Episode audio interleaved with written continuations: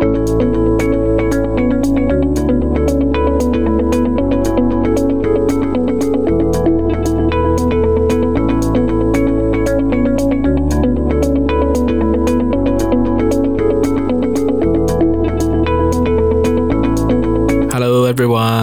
老师好啊！最繁忙的暑假已经到来，大家都辛苦啦！为了给大家打打气，我们从这个星期开始推出新的系列内容。那大家在 Podcast 的标题也已经看到了，是关于 Delta 课程的系列分享。这回我们非常不容易邀请到了来自新东方南昌学校的甘丽老师，是集团培训师，教学经验丰富，并且最近刚刚在曼谷完成了 Delta 课程的学习，所以有丰富经验可以给我们分享。那大家一起来拭目以待吧。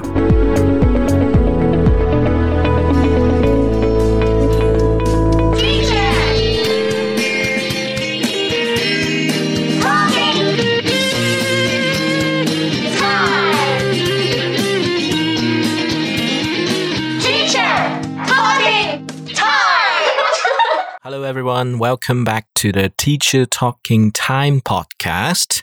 这个星期呢，我们非常非常特别，也很荣幸的请到了一位不太一样的嘉宾啊，非常重量级的一位嘉宾。欢迎我们来自南昌新东方学校的甘丽老师，雷宝老师你好，你好，非常的温文尔雅。雷宝老师强大的背景呢，刚才我们在节目开始之前已经做了一个简单介绍，这里我们就不去多重复了。所以今天我们来直奔主题，是关于 Delta 申请以及面试经验方面的一个分享。那首先抛给雷宝老师的第一个问题就是。为什么想起要去读一个 Delta 这样的课程的呢？呃，因为对我来讲的话呢，就是我希望能够自己在英文教学的这个部分能够更加精进一些。然后在我看来，CELTA 的话呢，它其实本身在剑桥的测评当中算是一个初级教师的一个入门。那对我来讲的话，就是初级教师的入门学完之后，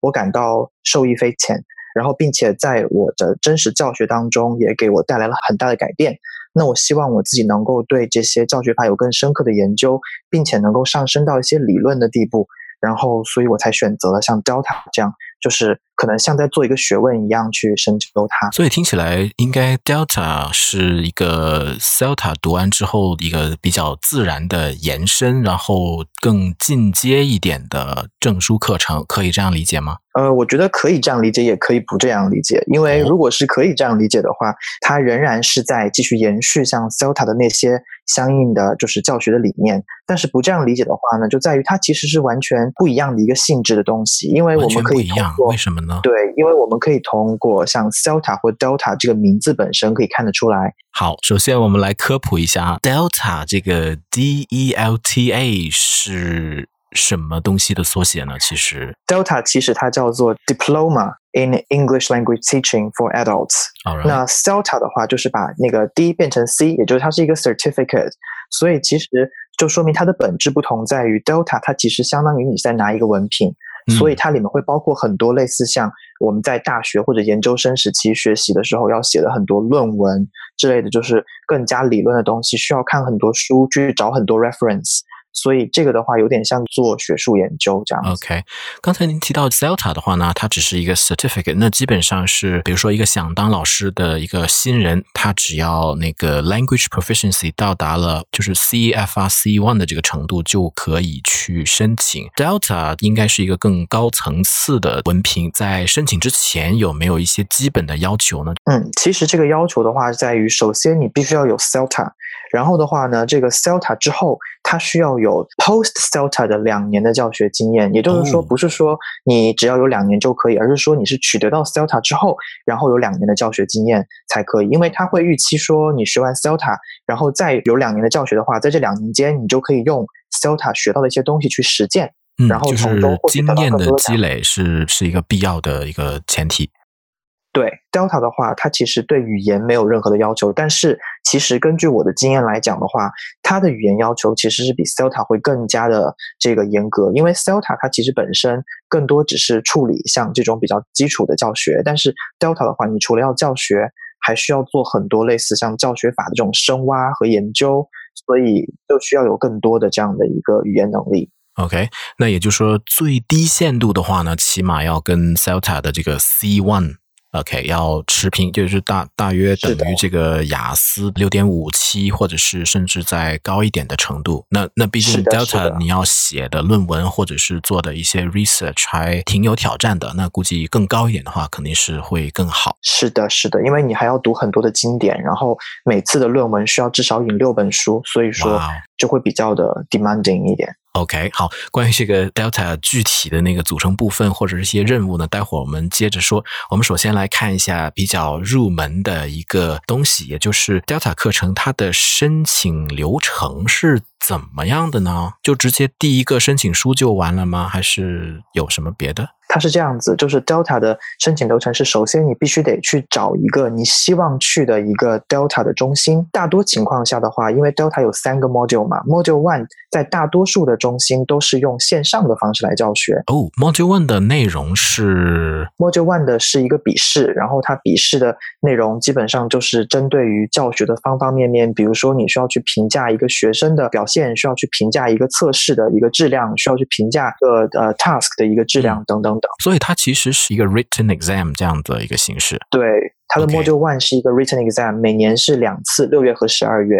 然后像这个的话呢，它一般都是在线上进行，但是在曼谷和清迈地区的话是线下。所以说，如果你是要去报曼谷或清迈的话呢，可能在 Module One 的时候就需要找好中心。但是如果你是从 Module Two 开始报的话，你只需要从 Module Two 开始找中心就好，因为 Module One 你可以线上选任何一个中心的线上课程。所以第一个环节应该是去选中心。然后中心选到了之后的话呢，你就需要去通过邮件，然后跟那边联系，说你想参加这个考试。但是的话，其实肯定会先要求你在他们中心的网站上面下下来，他们叫做 pre-interview task，就是一个笔的内容，你得先填好这些所有的内容，就是做好这所有的题目，通过邮件发给中心，让中心审核，觉得你 OK，他就会给你安排第二轮的面试。OK，我打一下叉，它这个 pre-interview task 的内容，就或者说这些题目吧，是不是跟 Celta 的那个申请的题目是类似的呢？呃，它其实类似，但是我感觉它更加的要求你有一种对它的一种思考，因为 Celta 它所针对的很多是那种没有教学经验的人，所以他可能不会去问你的教学经验，但是他可能会问你，比如说你对教育是什么想法，或者说你的一些基本情况。但是 Delta 的话，它既然已经默认了你是学过 Celta，并且有至少两年 Celta 之后的教学经验，那么他就会问你，比如说你教过什么样的班型，你对每个样的班有什么样的感悟等等等，就是有些这样，还有包括你有什么教育理念，就是作为一种 educator 的心态去写它。Right，好像听起来这个格局就要更大一些，更高一些。但是这只是一个部分，然后紧接着第二个部分就是你的语言，还有包括教学能力，它里面就会讲到很多的场景。让你去分析，比如说这个场景下讲这个话是什么意思，有点像说，像如果考过 TKT，你知道，比如说这个学生的这个呃 language function 是什么，然后老师的在这边的 rule 它的 function 是什么，就有的时候会有这样的分析等等。OK OK，所以是会有一部分跟 Celta 或者是跟这个 TKT 最基本的一些考察的要点呃相关的地方。对对，然后最后它结束会让你写一个，就是你自己最近上过课程的一个完整的 lesson plan，他会去看你的 plan 的能力，这样子。OK，因为我记得在 Celta 的那个申请表，起码是在我自己的那次经历当中，它是给你一个场景，比如说给你一节课是一个 Intermediate Learner Group，然后呢，他让你去教一些，比如说跟这个 appearance 有关系的几个形容词，然后你只需要用一个 Continuous Prose